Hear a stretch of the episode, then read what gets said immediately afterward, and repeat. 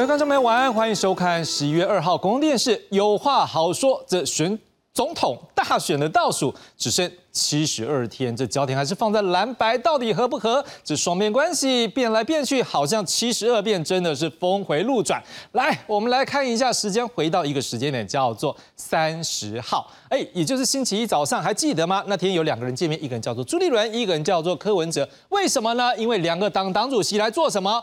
政党协商，因为蓝白河一直搞不定，所以他们说进入一个新的阶段，叫做政党协商。而且两个人谈得好高兴，提出四项共识。好，所以看起来双边关系有所改善，对不对？好像蓝白河希望大增。不过第二天，也就在三十一号星期二的晚上十点，这柯文哲跟朱立伦两人之外，再加上一位等等来国民党总统参选人侯友谊，三个人在台北市景美会面将近。一个小时，好，但是这次看起来不但没有进度，反而柯文哲还在会议当中对着朱立伦说：“如果双方都有坚持，也没有办法，那就等你想出来之后再跟我们讲，再决定要不要见面好了。”哎，这感觉上就是在跟他呛瞎说新的方案。提出来之后，我们再说要不要来见面。好，市长讲这句话的这个时间，距离前天两个人见面有四项共识的时间，大概只有三十六个小时。好，这气氛可以说是完全截然不同。后来还传出一件事情，就是侯友谊在这件事情前几天曾经告诉他的党主席朱立伦，礼拜五，也就是明天，好，明天最后一天怎么样？蓝白河谈判最后期限，而且还有媒体爆料说，这柯文哲。在跟侯友谊见面的时候，他曾经对着侯啊柯文哲跟侯友谊见面的时候，他对着侯友谊说怎么样？当面讲说，哎，柯志恩或韩国瑜出来都比你强。哎，这句话不知道啦，因为真的这两项传闻真实度现在没有办法确认。不过如果这样传闻的时候，多少还是有反映出来一件事情是。柯侯两个人关系，哎，相当微妙紧绷，哎，跟所谓的柯文哲跟朱立伦之间关系感觉上是不太一样。像在今天早上，台北葫芦市举行绕境大典，哦，各位看到这个画面相当热闹，看到没有？来，哦，这个侯友谊坐在这边啊，然后这个柯文哲跟郭台铭坐在这边，可是你看中间就是隔开，哎，这个时候他们三个人受邀到场，应该感觉上是一个怎么样？蓝白河团结气势告急，可是你发现分开坐两边，而且还传出柯文哲好几次。被要求要换座位，看是可以跟侯宇坐在一起，可是被柯文哲他说他拒绝了，都可以感受到这时候两个人的竞争关系越来越强。反而在今天呢，完成公民联署的郭台铭，你看到跟这柯文哲可以都一直都是站在一起坐在一起。关西北拜内，郭台铭还利用这机会邀请客户者今天中午到他家一起吃午餐会谈。好，这部分待会再来谈。可是回到侯宇的部分，侯宇今天进入到这一个宗教典礼之前，他就先接受媒体采访。对于蓝白河是否还有机会，他说火车过站就不停。来，我们来听听看侯友谊他怎么说。看一下空姐礼拜五要跟这个最后的蓝白河的期限，那现在还要谈什么？就市长您是不是有跟私底下跟别人说过有什么？回家过站都无等啦，时间嘛无等啦，所以大家要快速的去面对这个问题，来符合人民的期待。想问一下，因为柯文哲他现在提到说柯志恩跟韩国瑜比你好，然后你会不会觉得说他是利用你的诚意来垫高自己？你觉得还有必要谈下去吗？这个问题要我。请教柯文哲主席啊，这个问题我不方便替他回答。县长柯文哲昨天发文说，只要方法公平，谁正谁负都会接受。那公平的方式是什么？会用全民调吗？现在已经进入政党的协商，我们就不要再回到原点。两党希望拿出新的方式，大家面对这个问题，不要辜负人民的期待。好，至于另外一位主角柯文哲，今天下午举行他位于新北市新庄区的全国竞选总部的成立记者会，媒体也问啦，哎，这个相关的问题都很尖锐。好，看起来柯文哲导师在这些问题当中，我们闻到一个味道，他感觉上对于说侯友谊说啊，这柯志恩这个他是不是有对侯友谊说柯志恩跟韩国瑜比侯友谊强这件事情？还有另外一个就是星期二他跟侯友谊跟朱一伦不是晚上在集美见面的消息曝光，他感觉上对这两件事情都感到不满来，我们来听听看柯文哲他怎么说。是不是之前真的有和侯友谊当面说过，说韩国瑜跟柯震出来选都比他强？那之后还会持续争取韩国瑜的支持吗？那另外，呃，侯市长他有下最后通牒，说明天不和就没有了。那他也说火车过站不等人了。那主席你会回应他吗？是不是可以接受当这个副手？因为你有说谁正谁负都可以，只是一定要用全民调吗。如果只有两个人在，这请问这个消息怎么传出来的？还有一点呢，就讲的到底有没有失真呢？会常常是这样的哦。我再讲一遍，如果是两个人的谈话，你知道，那现在会流出去，到底是怎么一回事？还有还有，如果是有谁流出去，他自己要去还原到当当天是怎么讲的。我没有说一定要全民都要干哦，就是说你总要有一套公开公平哈的一个规则啊，让大家因为双方都有支持者嘛，就让双方支持者都可以接受的一个哈一个解决方案。我是不太赞成哦，然后就在那里，好像还因为桥，我后来我后来我懂了，桥桥到最后就是密室政治，然后就变混章政治。所以我当时也讲了，如果如果真的要再见面，下次就一定要公开，因为我们是强调公开嘛，对不对？就是你看一去那里，奇怪，说外面都是记者埋伏在那里，我就奇怪，就是。下一次我就不要再什么密室政治了，我就是我公开透明。上次有讲过，总统的部分没有谈好。立委这个部分就不用再谈，那你们要怎么去谈这个立委的部分？其实哦，从一开始我就讲了，你知道吗？政党与政党合作，从那个政策纲领到总统选举，到立委选举，当然也不可能百分之百完全合作，这第一点。为什么？完全一样，那干脆就变成一个同一个党就好，这第一点。第二点，但是也不应该用某一个去绑架所有其他人，哦，这是我的态度。那我相信朱主席应该也会认同这个。理念了哈，好，再来看就是郭台铭。好，今天中午他，我们刚刚听到柯文哲，他就是有讲了，他是说今天这个。郭台铭在这个郭台铭信义区的家中呢，邀请柯文哲来吃午餐。然后柯文哲受访时说啊，因为两个人今天早上见面的时候，哦，就聊到日币贬值，台币要如何应应啊，还有台湾的精密机械业者会有哪些影响？哎，所以他们就越聊越开心，就约中午见面。不过大家更关注的是两个人是否有对最新选情交换意见呢？哎，这部分柯文哲导师没有对记者来说了。导师今天下午柯文啊，郭台铭竞选办公室表示，哎，我们看到这个画面，不就昨天这个怎么样？郭台铭把他这个联署书送到中。选会吗？他们今天表示，这两天下来，这个郭赖配送到中选会的联署书总计一百零三万六千七百七十八份。好，相较于这一次选举联署门槛是二十八万九千六百六十七份来讲，目前看起来这跨过门槛的机会应该是没有问题。而今天上午，这郭台铭呢也强调他的参选目的，来听听看郭台铭他怎么说。今天呢，我们啊要问。我们的妈祖娘娘，她可以保佑我们的和平，但经济要自己来。妈祖不能保佑你的经济。今天呢，阿明、张阿明，甲大家报告，我希望为了台湾两千三百人服务，我的目标，我的目标我无目的，我唔是要出来做官，我目标三，两岸和平，经济繁荣，大家过巴肚，大家有钱赚。要政府来青年，我讲会到做会到，谢谢大家，多谢，感谢感谢我们。好，至于赖清德今天竞选行程是安排在竹苗地区来拜票。好，他还在这一个新浦的这个访寮波中庭的义民庙的秋季大典时候，他用客语致辞，我们大家也会有那时候画面了哈。但是这时候他这个画面是在这一个呃另外一个叫做院里镇巧圣先师庙参香。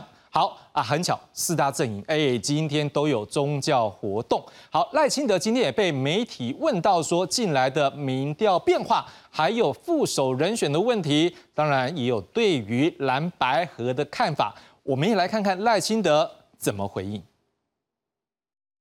大夫怎么看？说在近跟新头壳的民调中，您的支持度有稍微下降，但是现在蓝白河卡关是濒临破局。那如果破局的话，您是否会对您的选情比较乐观？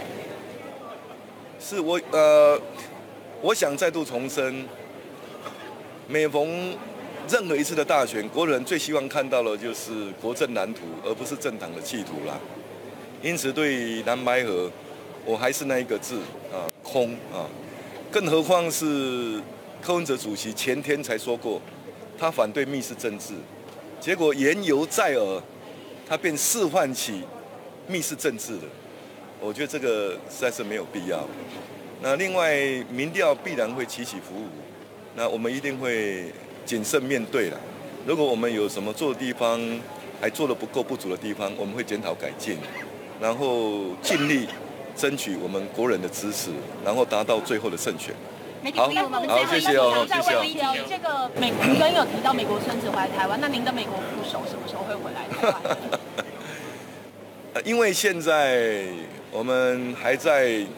遴选优秀的候选人作为我们不分区的代表，那所以副总统人选的公布要在不分区人选公布之后才会公布。那目前的确是有几位非常优秀啊，社会所推荐的人士。那最后时间到了，我们一定会来公布。好，谢谢大家，谢谢。好，回到现场，这个蓝白河是否要破局呢？明天是否就是最后期限呢？事实上，我们也查了，哎，现在应该告诉我们媒体说明他们的行程在哪里吧？现在先看到侯友谊明天公开行程中，早上九点多到下午两点多都是在台中地区，在西部。来，柯文哲呢？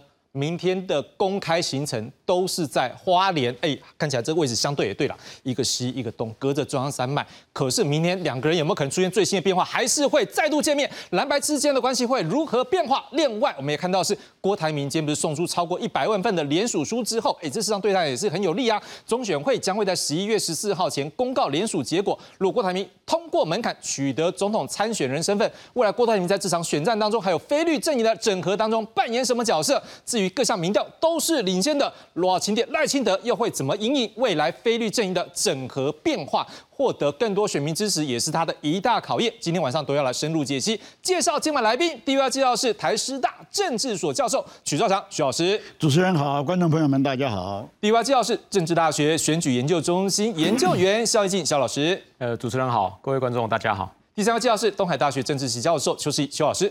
主持人好，各位观众朋友大家好。来，赶紧直接问了，曲老师，你觉得蓝白河确定破局吗？我想，呃，讲确定破局可能太武断了一点点啊，因为呃，我们政治学常常讲嘛，这个 never say never，对不对？所以很难讲了。明天虽然说一个在台中，一个在花莲，那这刚刚志雄介绍的哈，呃，看起来中央隔着中央山脉，但是现在飞机也蛮方便的嘛。哦，有有台中 飞花莲吗？我是不知道。反正总而言之，他们也要要见面的话，半夜十一点也还可以见面，只是这一次不要再透露给记者就是了。总之啦，这一次。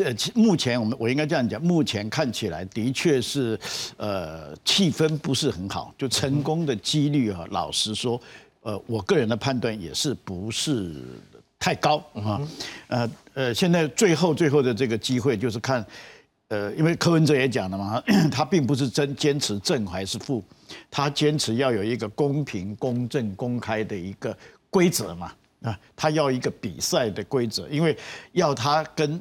郭董一样有没有？在没不知道比赛规则的状况之下，套卡都碎了，有无？啊，刚呃高不要叫个碎到那个啊，金细细有没有？呃，所以郭董后来翻脸嘛，这个柯呃郭柯还笑郭说啊，你比赛规则都没有搞清楚，就就就跳下去啊。对不对？是一样的道理了。现在柯呃柯文哲现在坚持一个一个办法，那我们不晓得今天晚上会不会发展出来一个由国民党提出，然后也许柯文哲会接受的办法。如果没有这个办法，而且呃这个呃侯友谊已经把这个日期压在了明天，对，那这样子看起来机会的确不大了。再补一个问题，因为反正你跟过去对柯文哲比较了解了。其实我们看到他跟郭台铭之间的关系真的好像是越来越好。可是郭台铭今天一百万份送进去了，我们待会再来提这个问题。可是我想问的是说，柯文哲在这一现在这个角色上，他有一个郭台铭这边做一个 back up，假设彼此的好朋友总是一个互相支援嘛。这时候侯友谊会不会更难来跟他谈？如果你说今天晚上，然后我也在好奇。我不晓呃呃，主持人应该还记得 上个礼拜，我记得好像也是礼拜四啊，也是在上志雄的节目那一天，也是公布一个民调，应该我没有记错的话是台湾民主呃台湾民意基金会的哈一个调查。那一天我在那边我还到了台前，我就特别指给观众朋友们看当时的呃民调，呃这个郭董的好像就是九点多十，差不多十趴了。嗯，柯文哲大概是呃三二十二十五还是二十，反正两个人加在一起大概是三十二趴啊。我记得那一天的那个同样那个调查里面，赖清德是三十三趴，你还记得吗？那一天，所以我站在那个地方，我就只给观众朋友看，我说如果柯跟郭到最后合了，哦，他这个竞争力里面不会比柯跟赖呃柯跟侯合来的弱，更何况如果如果郭跟柯合了，啊，特别是柯郭配配成了，那我几乎可以保证。侯侯友谊到最后会崩盘哦，我我这不是我今天说的，我上个礼拜就说了这个。那今天这个，我当时做的这个假设，现在看起来比上个礼拜来讲，它更贴近于实实现的可能。但我没有说它一定实现 啊，它更贴近于那种可能性。为什么呢？因为我们刚才我刚才也讲了，因为侯跟郭呃侯侯跟柯。好，现在这这会转 会转晕哈。侯跟这个柯之间呢，目前看起来状况不是那么的好，所以相对的，柯文哲跟郭台铭啊，他们合的机会是在的。当然，主那主这志雄也讲了，今天他呃这个他把一百一百万的东西送出去，可是如在二十号，因为真正登记是二十号，他昨天要送出去是要留时间给中央选举委员会一份一份一份去做 review。所以要给他几天的时间，通过了那个以后，他就正式取得了总统准候选人的身份。可是要变成总统候选人，要到十一月二十。所以柯跟郭之间的谈判啊。应该还有到十一月二十之前都还保持有弹性，当然相对的来讲，侯这边也有一点点弹性了啊，这这但是目前看起来应该一个打戏是十一月三号嘛，所以那这这个看起来侯这边的机会是比较小的。肖老师，我们再来讨论一个事情，就是说当两边如果都有假设都破局的心理准备。那有心理准备，当然就要一个副案或备案。我们也感受到是说，像我们刚刚讲到有几则的这个报道，这感觉上比较是侯这边对柯的不满。但你也不可否认，今天柯在回侯的时候，我们也让观众朋友看到完整的内容了。事实上，那个语气也不一定好。当然，侯对柯那个火车不不等人，那个也是很硬的话。如果双边的气氛开始这样之后，是不是已经有点开始在准备，就是一个备案，不管是兄妹笨。就是互相要要骂，要 bargain power，或者是要怎么样的时候有一个本，或者是说我要留一个备案，我总是最后不成的时候，谁要负起这个责任？是不是可能双边都在做准备了？呃，我想任何一个阵营他一定会做备案，然后没有任何一个阵营在竞争的时候他不做备案的。我们一般办活动的时候都会做雨天备案嘛，所以一定会有备案。只是说这个备案是不是他们真的想要拿出来的一个最佳方案？那我猜。应该两个阵营都不是哦。事实上，刚刚呃，这个曲老师有提到了哦。呃，虽然看起来两个阵营表面上看起来很急，很急着想要蓝白合，但事实上还有将近三个礼拜的时间才是真正登记的时间，在登记之前都还有任何协商的空间哦。所以，我们如果说从最近呃，不管是侯友谊也好，或者是柯文哲也好，从他们的发言来看的话，他们似乎都还是希望能够蓝白合。而且双方的讲话，刚刚可能志雄讲说，哦，可能语气会比较硬啊，但是有时候他们语气又稍微软一点。例如说，这个呃，柯文哲刚刚也提到了，哦，他也不一定说他要要正还是要负嘛，对不对？哦，他也说给我一个公平公开的机制，OK。所以听起来，我觉得他也提到了说，呃，他呃要对他的支持者交代。所以 听起来是有没有可能创造出一个？啊，这个这个方法让双边都可以接受，他所有的可以接受，也包含给他的支持者可以接受。因为如果他的支持者不能接受的话，单纯你退，支持者未必会支持哦。所以，我我觉得到目前为止的话，我们看出来，呃，柯文哲阵营跟侯友谊阵营，包括他本人都还是希望能够啊蓝白合来共同的啊达到他们所谓的政党轮替的目的。所以，我们如果从比较现实的角度去看的话，哦，政治人物说真的，他不是自己一个人，他后面还有一群人，所以不可能没有呃呃现实的这一块。所以他们也在想，当然我们最呃期待的目标是能够政党轮替，但事实上，如果要达到这个政党轮替，另外一个我们要去思考的就是，那我的政党是不是可以永续的生存下去？如果今天达成政党轮替，但是我的政党却因为被跟别人合作而无法永续生存的话，他们未必会选择这么做。这是一个每一个人都是很自立的角度去看这一件事情。所以国民党他在总统选举的时候，他有非常强大的地方组织，他有在各个选区几乎都提名，他不太可能就是说就让我这些地方组织所有的全部都全去全部去支持柯文哲，这这个是不太不太能够想象的问题。那柯文哲是反过来，他是有人气，但是他完全没有地方组织。OK 哦，那同样的道理，当然柯文哲他如果自己出来选。他在完全没有地方组织、几乎没有地方组织的情况之下，他又能不能够胜选？所以一个是地方组织很雄厚，一个是呃网络声量非常大。所以如何能够达到他们彼此之间的这个合作，这个是有赖他们去去考量的。所以能不能够在最后这两三个礼拜去找到一个方式，可以让对方的支持者可以接受，也就是你给他一个下台阶。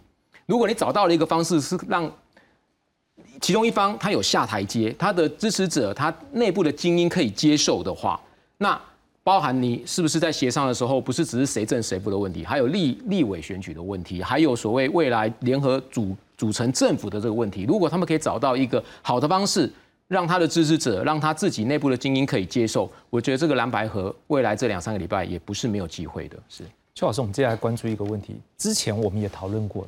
在绿营这边，当然，当这个蓝白河这个议题一直在烧，所以有人就说赖是被边缘化。可是不可否认一件事情，对于蓝白这两位主帅，可能也会有一个风险，是说，因为我去每个地方都是他们这两个，我猜他们可能去到每个地方都会被问说你们要不要和，所以变成他本身主帅的参选的这一种主体性，或者是去关注他本身选举议题，也有可能在这段时间他也是被边缘化。如果从这角度来看的时候，如果真的他们就已经做好准备，觉得是不可能再。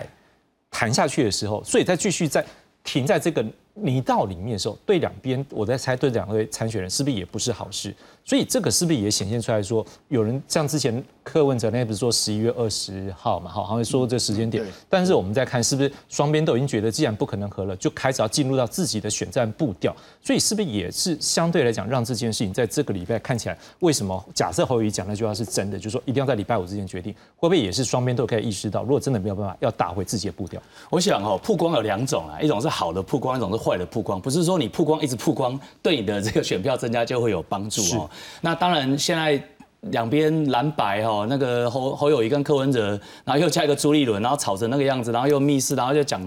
不好听的话，然后反正其实这个都对他们都是减分的啦。那我我我我先短暂回应一下那个曲老师，就是说您您提到那个上礼拜那个那个民调哈，其实我倒不是这样看，因为民调不是说哦柯文哲二四趴加郭台铭九趴你就有机会可以可以赢哦，他不是这样看。为什么？其实有三个原因呢。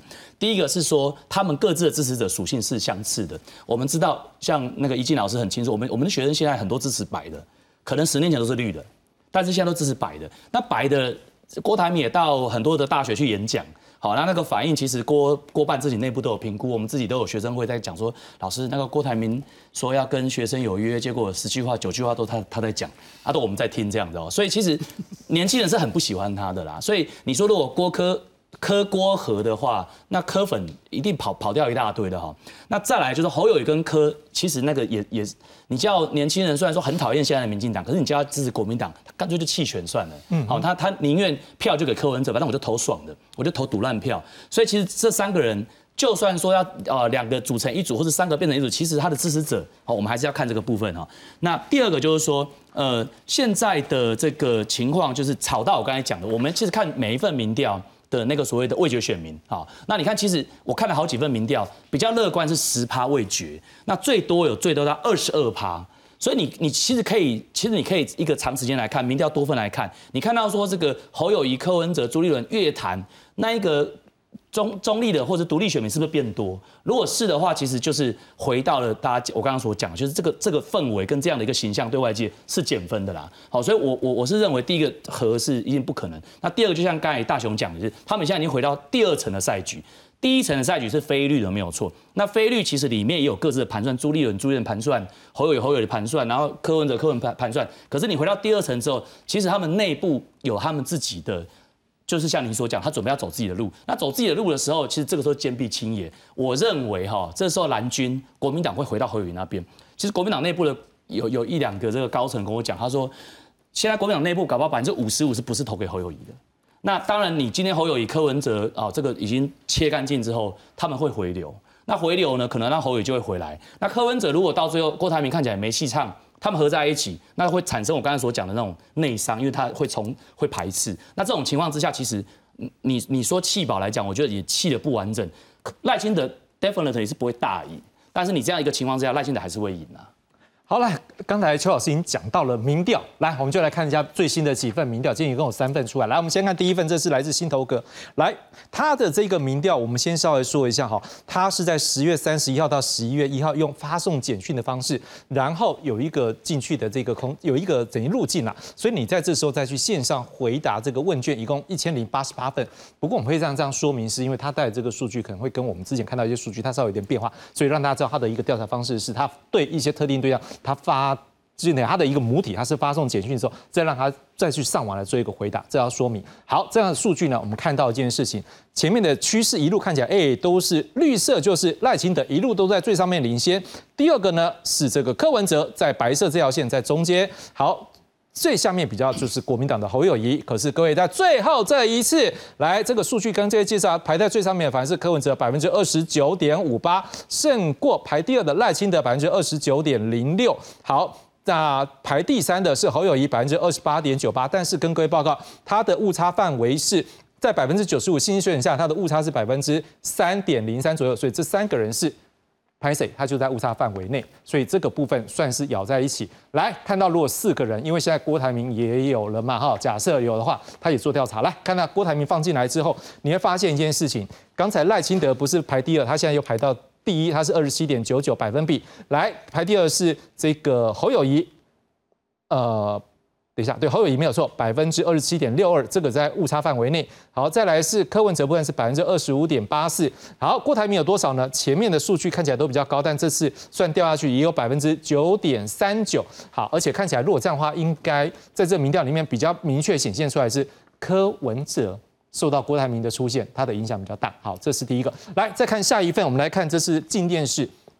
静电视，我们一样看它趋势图，你会发现也是赖清德排比较在一直都领先。好，再来是柯文哲。好，再来蓝色这条线是侯友谊，导致它中间有一条灰色，这个未表态，它的比例还蛮高，大概两成多。跟我们之前看到一些民调大概在一成多来讲，哦，这曲老师之前有讲过，这相对算是比较高一点。然后它的顺序是赖清德。这个柯文哲好，然后未表态的民众反而排第三，然后这个侯友谊排在假设也是算三个人第三了。接下来我们来看一个数字，如果变四个人的，来，如果郭台铭放假，你会发现一件事，顺序上面这个是赖清德最高，再是。柯文哲，再来是侯友谊，再来是魏表态，再来是这个郭台铭，大概也是百分之九点多。好，那我们会发现一件事，看起来可能这个柯文哲好像还是有所影响，但是在这上面看起来侯友谊也是有。再来看下一个，他们针对蓝白合有没有可能合作？好，看起来。非常有可能是百分之十，有点可能是百分之二十二，加起来大概百分之三十二左右。可是不太可能或非常不可能，可以看到这就已经超过什么百分之五十了。好，所以这个看起来好像就他们这边所调查的话，舆论他们的角度是认为合作机会不大。最后我们来看到的是这一个美丽岛电子报，来一样看最后数据就好了。来，反正最近一次是赖清的百分之三十六点六，好，排第二是侯友谊百分之二十五点八，接下来排第三是柯文哲，然后跟前面两份看起来就不一样，这一份就是这个侯友谊排在第二了。好，再看。看到如果四个人来，我们看到的是赖清德百分之三十四，好，何友谊是百分之二十三点二，柯文哲百分之十五点六，好，郭台铭百分之五点六。哎，徐老师，反正我们的节目都是这样，我们只要有民调就看嘛，我们每一份都看，就是都有来。徐老师，你怎么样看最新民调这几份？呃，当然数字是有变化，不同，甚至于不同机构它会有不同机构的它自己的调查。比如说像美丽岛美丽岛电子报一向做的都是柯文哲跟郭郭台铭相对会比较低啊。这个我们也很很，我们也都知道这个是机构效应的关系啊。我们这个我们就不多谈。哦，除了这个呃这个比较有明显机构效应的以外。大概的民调所呈现的这的这个状况都差不多，其中有一个我特别挑出来讲的，跟刚才司仪讲的也有也有关有有关系。当然，这个民调不可能说你的和我的这就直接加在一起，当然不可能，这我们都很清楚。是，因为呃，反正呃，这个是有很多细节技术的问题，我没有时间谈，我们就不多谈。但是基本上，郭台铭跟柯文哲的支持者 背景的重叠度非常高。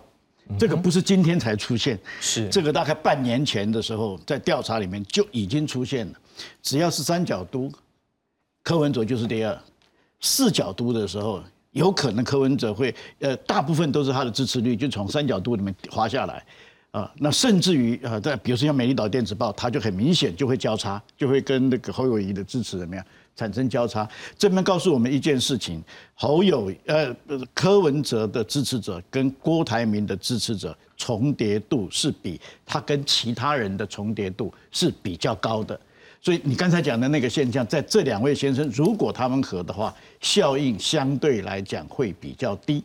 而且还有一个东西，我们 刚才试音你可能没有考虑到。如果真的，我是我我必须要讲，这是假设，因为我没有参与这个，我不晓得。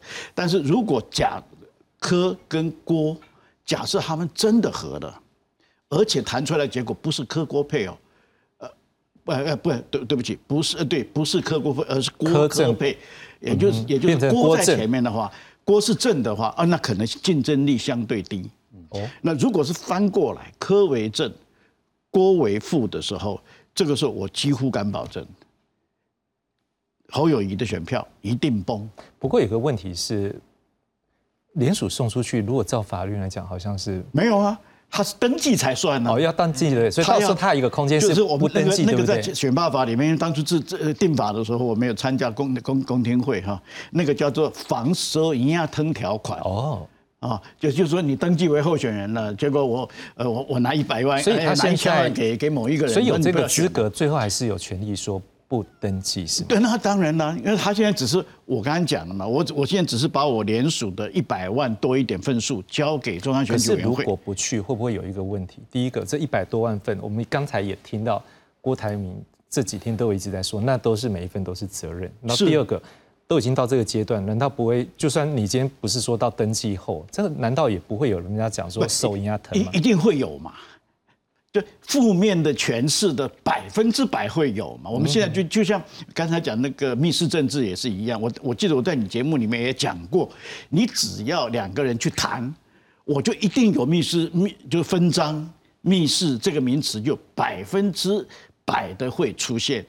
那如果郭柯跟郭跟柯到最后假设他们真和了，然后说你对不起你的联署选民啊等等这些话有没有？那我跟你讲是百分之千的。它会出现。我我我插我插一句话讲，就是我我觉得啦，如果说曲老师的这个这个 scenario 哈会发生的话，剧本好，假设假设，因为我们都不知道嘛，假设我接受这个剧本，我我我突然想到一个情景，你知道吗？两千年的时候，宋楚瑜跟连战还有陈水扁，那刚刚您说的崩，我觉得崩有很多种不同定义。你看那时候连战票也很少啊，但是连战的票跟宋楚瑜票就分开之后，陈水扁就险胜。嗯，我觉得。那个对绿营来讲是一个，其实那样绿营赢他也不会开心啊，因为那个正当性会比较差。但是我感觉他们两个合起来，假设真的像您所说的，它的重叠性高，顶多就是这个 scenario。哎，这是我要我要我要我要讲。对，就是我我们就是我们今我们现在讲的这是一个假设的 scenario 嘛，就这个 scenario 如果发生，因为现在看原来大家寄望的是蓝白河，嗯嗯，现在看起来看起来蓝白河好像机会比较低了，所以尤其今天你可以可以看得到柯跟郭显然在操作。柯郭河先操作柯郭河嘛，然后下一步又是深水区，就是谁正谁负。对我刚刚讲的这个，我们现在没有，我们是看戏的人，我们没有办法帮他决定啊。但是，呃，所以那个是到进入深水区以后，两个人又要争。可是呢，很明显他现在是在操作这一块。那操作这一块，同时也在给侯友谊压力啊，因为他们俩，我刚刚讲，他们俩如果争合了。那个崩就是头那边崩盘的可能性就非常的高。那在这种状况之下，这边是不是一定胜？那还是不一定。可是呢，它胜率就会提高。呃，肖呃，肖老师，我想问一个问题，就是说，一刚才的民调，会不会从这民调的时候是给两军？他们也一定有很多民调，但是会不会有一些民调已经开始给两军认为是说，我若和不一定比较好，我自己还有一些冲的空间，这是第一个。第二个就是说，当今天这些数据开始出来，大家去分析这些民调的时候，会不会也可能有一个角度要去思考问题是蓝白的立委还要不要合？因为如果两军也是打得这么危险的时候，可能各自有给各自的力量，但是会不会有看到危机部分？如果这样的话，大概蓝白的立委就没有办法，例如说。柯文哲是可以去帮国民党站台，甚至是说侯友谊，像我们那天也看到这个台中市长是不是也去帮那个蔡壁如站台？好，大江那边。对，所以这个是不是等到双两党到时候恐怕是不是也要坚壁清野了？对，呃，先讲这个民调，事实上，如同刚刚曲老师讲的，这民调。到底是不是完成啊？非常的公正客观啊，因为不同的民调，常常有些民调反而是拿拿来做候选人的策略来使用的哦，所以一些民调只能够去去参考而已了哦。不过刚刚呃志雄提到的，就是说呃，到底呃立法委员他们到底他们现在是怎么样一个态势哦？呃，我觉得呃刚刚提到郭跟柯他们会不会和？我觉得郭跟柯是有默契的啦，因为他们在上一次的。呃，二零二零年的选举，他们就合作了嘛。那高鸿安就是这样子合作的嘛。啊，在立委的时候嘛，那后来他们县市长，他们还是合作。所以呃，郭跟柯可以合，我觉得这个这个是几率很大的。但是问题就是，他们合了之后，是不是真的可以让侯友谊崩盘？哦，这个也许我们可以再持续去观察看看。因为呃，立法委员他们是不是真的，刚刚如如同志雄讲的哦，立法委员他们到底的心态是什么？哦，那么呃。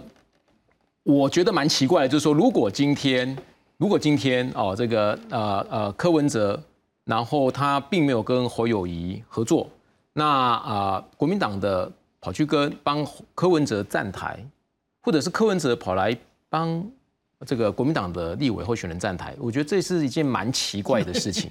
也就是说，主帅没有和。结果下面的小鸡去彼此互相站台，这个是蛮奇怪的一个逻辑啦，是啊，是蛮奇怪逻辑。因为到底这个呃，假设其中一个人当选总统之后，那到底他这个立委是是是是归谁的？跟跟谁来合作？这个就会牵涉到未来政府组成跟政府的运作。所以如果主帅这边没有谈成，然后在立委的部分去做合作，这个。对我来讲是一件很奇怪的事情，在历史上有没有也没有想过这种事情啊。在日本，他们是因为内阁制，所以他们政党合作没有总统选举，所以政党合作相对容易啊。但是现在台湾有总统选举，那一定是以总统选举为主啊。是。那如果总统选举的几位主帅没有合作，然后立委互相站台。那选民会不会人格分裂啊？因为他发现我的主帅在这里，但是我这我的立委怎么去跟人家合作了？那到底要那这个很奇怪。这个不管从情感的角度去看，还是从呃经济层面的角度去看，都蛮奇怪的一件事情。所以我觉得立委现在去谈，实在还一点过早。我觉得如果说到时候和有和了，那立委互相啊，他们彼此之间站台，这是很正常的事情。那如果主帅没有和，然后立委去互相站台，这是一件。我觉得不可思议的事情，所以当然为什么问这个问题，就是因为在礼拜一他们不是四大公司嘛？第四点就是强调利润席次的最大化，所以这个为什么我们今天来做一个讨论？如果看起来大家可能看起来都一致是觉得说，如果最后没把主帅和，大概这块就是也不太容易去谈了。是易老师，我想我我我这边讲一下数据好不好？先讲合作不是不可能，但席次有限啊。现在目前民民众党在全国十一个选区。区域的有提名，然后国民党是礼让三席，是那双方都有提名是八席，可是你扣掉一些三地原住民啊，金门、马祖、外岛这些，其实四席是有竞争关系。那目前最指标性意义就在我们台中，哦，在那个大甲那个啊那个外埔那个地方，那他那个是蔡其昌的选区，然后所以现在是卢秀燕牵着那个蔡壁如的手，而且看板都挂上去了。但是呢，我们看几份民调，因为那那一区本来就是蔡其昌的本命区，一本蔡其昌上次二。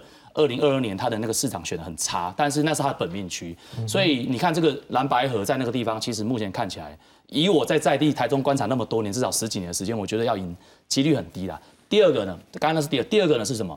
国民党愿意礼让民众党的，或者说说愿意帮他站台的，其实那个都是国民党选不赢的啦。啊，选不赢呢，我就送给你嘛，反正你爱留念一本，就很像那时候二零一八年韩国去去高雄选的时候，其实那也是放牛吃草啊，怎么知道放牛班考上？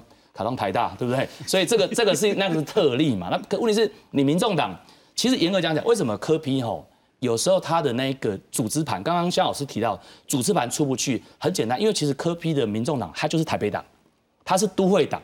他是所谓的中产阶级跟那个知识分子的党，所以他那个语言哦，你不要讲说什么到什么屏东啦、台东花莲，你光到台中那个语言跟当地就很难接得起来。所以像过去市议员选举最明显，市议员是要最接地气的，可是民众党有时候下去选的时候，他有时候变成说组织他又割不了国民党的线，然后呢要讲那意识形态，然后国安又打或或者弱势又打不赢绿的，所以他的中间呢很很。非常的这个啊，怎么讲，有点两难。所以我的感觉是，科比其实一直在走一个人的路，就是宋楚瑜。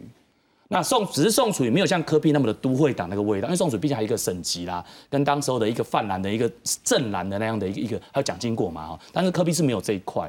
那我觉得说科比现在本身的问题在于说，他的整个这个不，他我我我完全能够理解为什么他不会放弃跟朱立伦碰面，然后他其实他心里是可能是看不起侯友谊的，但是他这个党对党可以是不断去。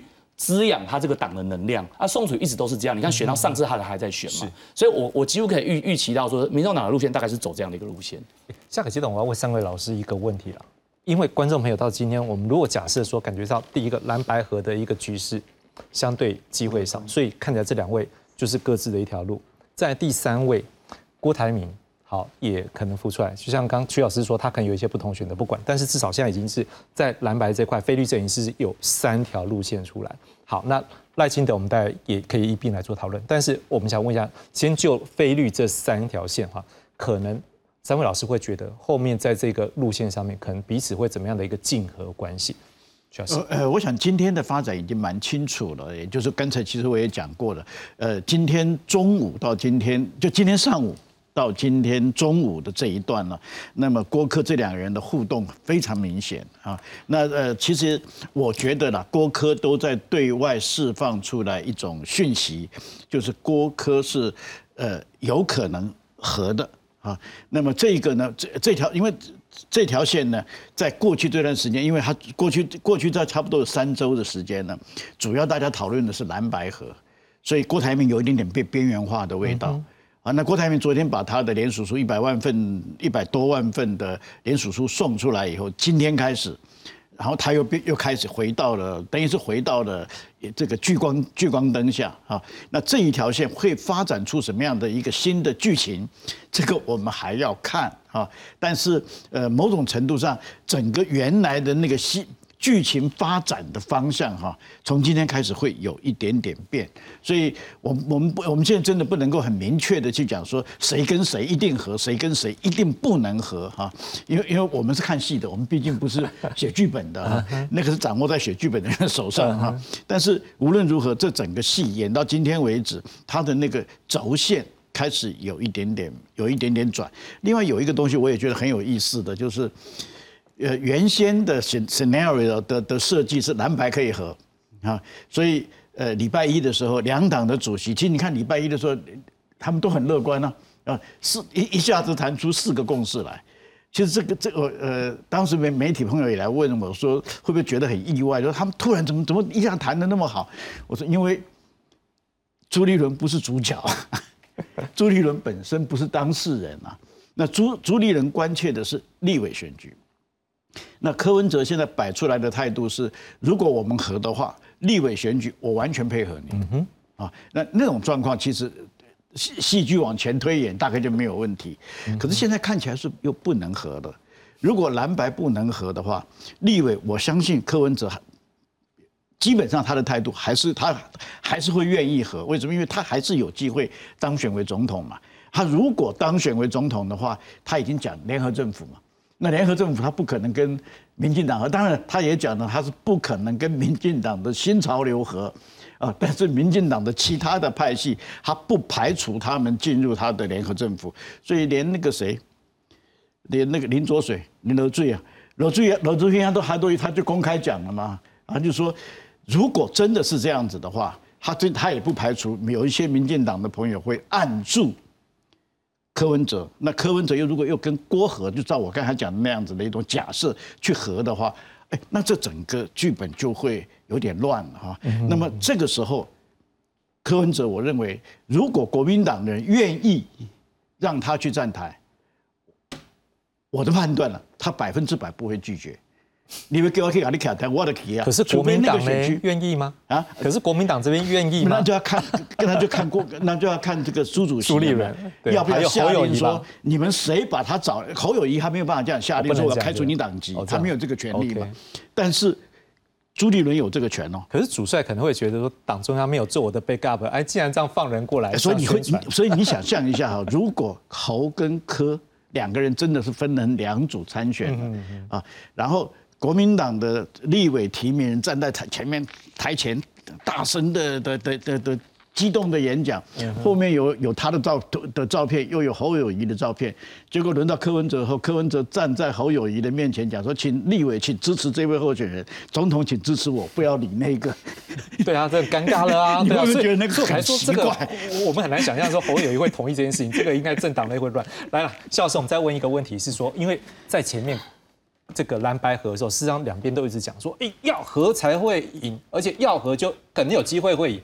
啊，现在不和的时候，难道总统大选这个选战就真的就此结决定结果了吗？还是说，实际上后面还是有变数存在？呃，我觉得哈，他们当然是我们刚才在强调哦，赢得总统选举是郭科或侯最大的期待，嗯哼，这是他们最首要的目标。如果这个目标达不成的话，那次要目标是什么？我的政党一定要永续生存。嗯哼，没错哈。所以如果郭科或者他们三个如果可以合作的话，那是最完美的状况，因为可以赢得总统大选。但是如何让他们各自的政党，就算赢了之后，被合作的那个人也可以永续的生存，那个党可以存续存续下去，这个也是很重要的。好，那所以如果说这三个候选人最后他们没有真的合的话，嗯，菲律合不起来的话，菲律合不起来的话，而是萨卡都或者是西卡都，那最后他们，我认为他们最重要的关键，倒不是说我要赢得总统选举，而是我的党不能被吸干啊。如果说，如果说今天柯跟侯跟郭各自选，那么最关键的，他们大概也知道这样子很难完全赢得了，靠一己之力赢得了这个赖清德的这个阵营，所以他们要知道的是，那我的资源不能被被另外一个非绿的阵营吸走了。所以刚刚提到的是说，有没有可能我让我的立委去帮对方站台？我觉得不可能啊。如果这样子的话，那那那我我我我还有下一届总统要选嘛？我觉得这不可能。所以如果是没有办法和的情况之下的话，当然他就必须以党的永续生存为考量，而不是以这一次的胜选与否为考量。这这是我一个观察。那另外就是说，刚刚郭跟柯跟侯他们三个，我觉得他们三个呃这三条线，当然郭是相对最没有。最没有啊、呃胜选的一个状况，因为他没有地方组织，他也没有提名立委，他等于是一个人。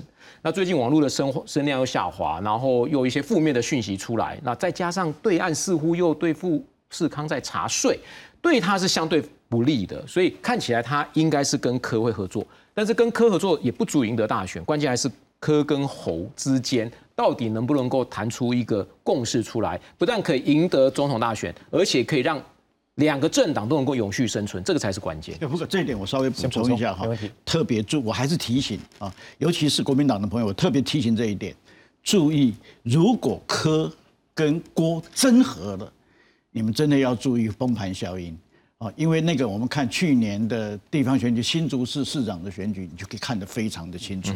因为现在的选民啊，因为每两年就投一次票，每两年投一次票，选民不见得比候选人、比政党不精，不见得。我要延续这句话，我要问邱老师一个问题，是说选民真的很精，所以这个会有一个问题，我要两个角度。第一个，在非绿的阵营部分，这主帅没有办法和，那不代表选民没有他自己的自由意志啊。选民有可能他的方向，这是第一个，会不会有弃保效应？选民自己做决定。第二个，对于绿营来讲，当然现在赖清德，我们看到数字都是在领先。但是，当他的一些对手阵营或支持他对手这些阵营的选民有一个弃保的时候，会不会可能也开始形成对赖清德的一个危机？呃，基本上哈，我我先讲，大家都一直在讲，我们今晚都一直在谈说柯文哲很倔强，对不对？但是大家忘记是郭董事长更倔强啊！他当时候 他当时候讲的那个我的选项里面，他不是找那个 Tammy Line 吗？就他的副手嘛，然后有美国籍，后来后来放弃。其实郭董是这样，你看二零二零年就知道了，他其实就是说他要他要玩，对不对？他要玩，他就要玩正，他也是一样。那我们二零二零年他后来干脆就不选了嘛，后来就是韩国瑜了嘛。好，这是第一个。第二个呢，我觉得这个弃保是这样，这个弃保如果说最后郭台铭他算了算去，他觉得说啊，这个对他的红海也不好，也被查税，然后对他个人的好像他也没有玩到怎么样的一个自我实践感，那他放弃，他整个就撤出，撤出的话，这个时候就剩剩柯文哲一个人。好，那柯文哲一个人找谁的话，其实那个加分效果可能都还在评估，然后再来就是侯友谊，那这变成说会很很平均的去分。从选民的立场来看哦。我觉得先有两种说法啦，就是说讨厌民进党人，某些民调是六成没有错，但是也有人觉得说我讨厌民进党不等于我要投给国民党哎、也不见得等于我要投给民众党，因为每个人讨厌每个政党都是 for different reasons，都是不一样的原因。所以我觉得台湾的选民现在有一点怎么讲？有点就是讨厌民进党没有错，最大边。可是最大边的这里面，它其实的成分很复杂，而且它彼此之间是互相往内互打的。那这种情况之下，当然赖清德本身就会是会得利。但是我要讲伊万赖清德在这个得利的情况下，他不会赢很多。比较惨的是，他国会可能不会过半。那这个对将来朝小野大以前陈水扁的时候，就是有吃过这样的苦头。那其实我认为，那个以赖富他的那个想要，就是说延续蔡英文的这种，好像很容易推动改革啊，不管是同婚啊各方面，可能对他来讲不是不见得也是很开心的一件事情。所以我觉得选民的心态哈，我还是强调，就说像夏老师，就是我们都做的选举人就做那么多年，其实这个现在没。就是说，独立选民还未决选民这一块，其实基本上来讲，十五十趴到二十二趴，今晚上是二十二趴。你去研究里面的这个因素，我觉得反而搞不好，还对于我们预测选举还更有帮助。的确，这个后面中间选民的选项，他们最后的决定看起来也会是最后一个关键，因为我们看起来彼此的一个差距。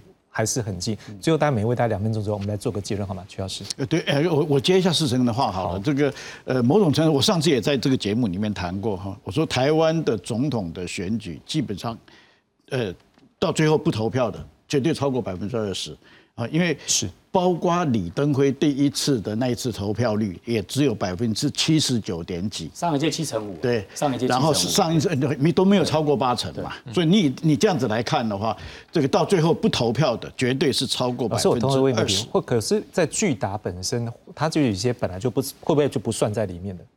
呃呃，巨达的通数会不会也要算在里面吗？他他他巨大的很可能就包含有一些各种原因，他没有办法，因为我们现在投票制度不能没有不在籍投票嘛。对对对。所以很多不在籍的人呢，没有，他就他就是不能投票嘛。那再加上这些现就可能就巨大的人啊，他巨大的人你不见得都是他不会投票的啊，他只是很讨厌这种民调，每天到晚打电话来骚扰，有没有？他因为而且现在巨大率越来越高，是啊，越来越高，所以我我们应该这样讲。正常大概就有百分之二十左右的这个这个呃这个不投票。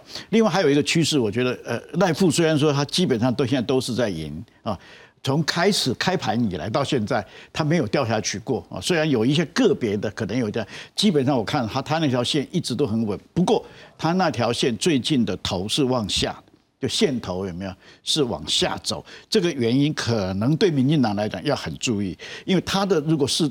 这个线头往下，相对的，如我还是讲要强调，这是个假设，柯跟郭到最后合了，而且大家都认为郭是绝对不会，他也是一个非常硬的人。但是如果真的合了，这么硬的人他反而合了，这个时候有一部分的的的的蓝就非绿的选民，他士气就会抬头，他这边抬头扬头，这边势头往下掉，有没有？如果产生死亡交叉，那个就非常非常危险。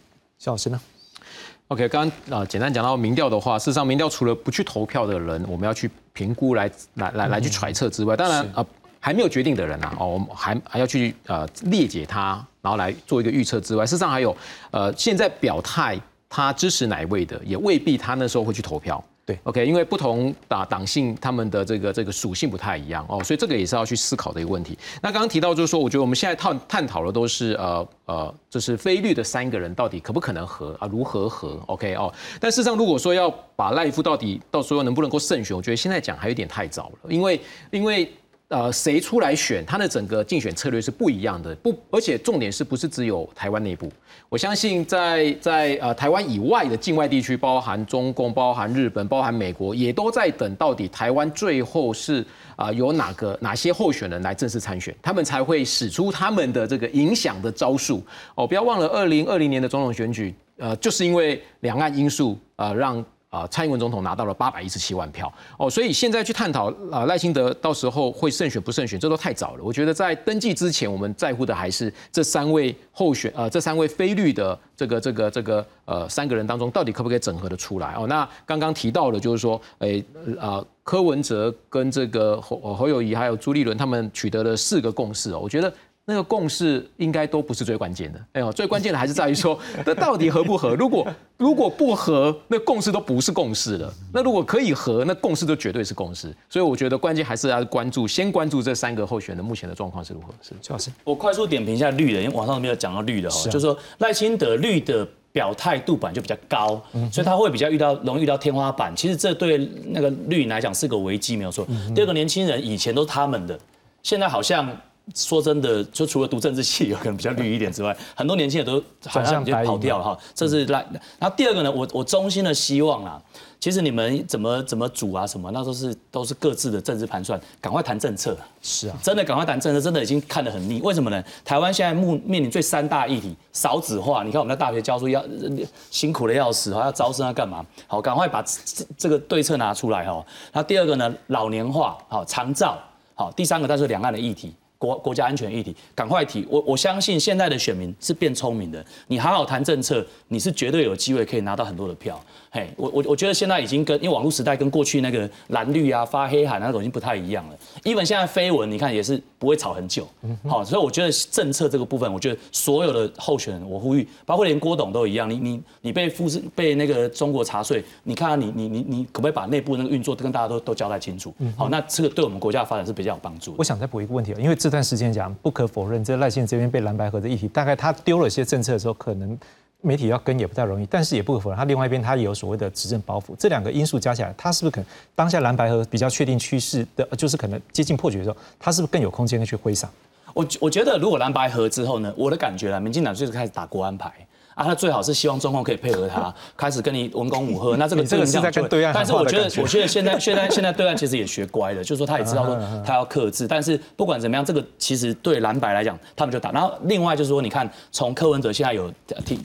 传说说要提那个中中国配偶入配，那后来他又说没有。你会发现说这个议题其实真的打起来才会精彩，因为这个东西你就是刀刀见骨，你把你的政治哲学、把你的路线、把你对这个两九二共识，或是对你这个两岸的态度，你可以讲得很清楚。我觉得这个部分是，如果说赶快回到了一个这样的一个基本盘讨论，才会有意义啊。